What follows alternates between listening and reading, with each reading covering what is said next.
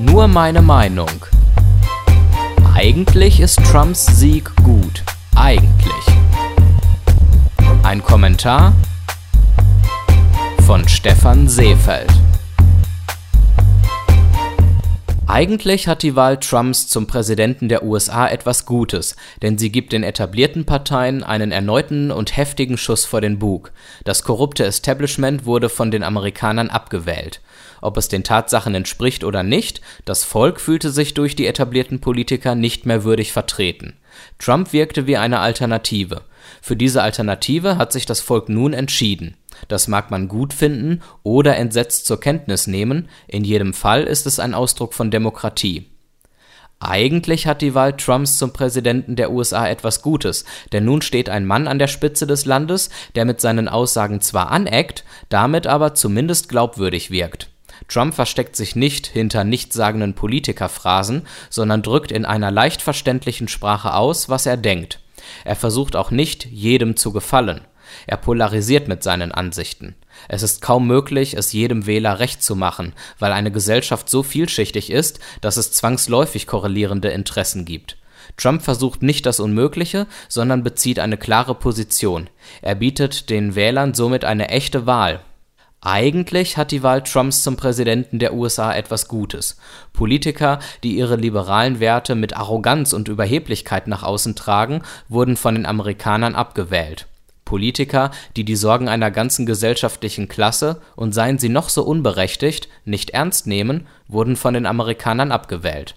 Politiker, die mehr Wert auf eine politisch korrekte Scheinwelt setzen, anstatt sich mit den wahren Problemen des Volks auseinanderzusetzen, wurden abgewählt.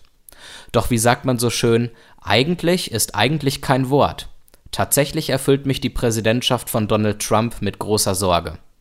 Trump mag eine echte Alternative zum korrupten Establishment sein. Doch wenn diese Alternative schlechter ist, dann sollte man sich vernünftigerweise gegen diese Alternative entscheiden. Ein Mann, der verschiedene Bevölkerungsgruppen gegeneinander aufhetzt und ihnen weder den gleichen Respekt noch die gleichen Rechte zusprechen will, spaltet das Volk stärker, als es ohnehin schon ist. Trump mag mit seinen klaren Positionen glaubwürdig sein. Doch Glaubwürdigkeit allein ist nicht ausreichend, um als Präsident eines mächtigen Landes geeignet zu sein. Trumps glaubwürdige Haltung bleibt moralisch fragwürdig und disqualifiziert ihn für ein so wichtiges Amt. Warum? Nehmen wir ein Beispiel aus dem Leben.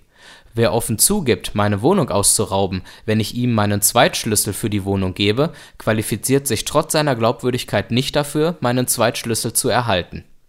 Trump mag der liberalen Überheblichkeit einen verdienten Dämpfer verpasst haben. Die mehr oder weniger berechtigten Sorgen gewisser Bevölkerungsschichten wird Trump trotzdem nicht adäquat aufgreifen können.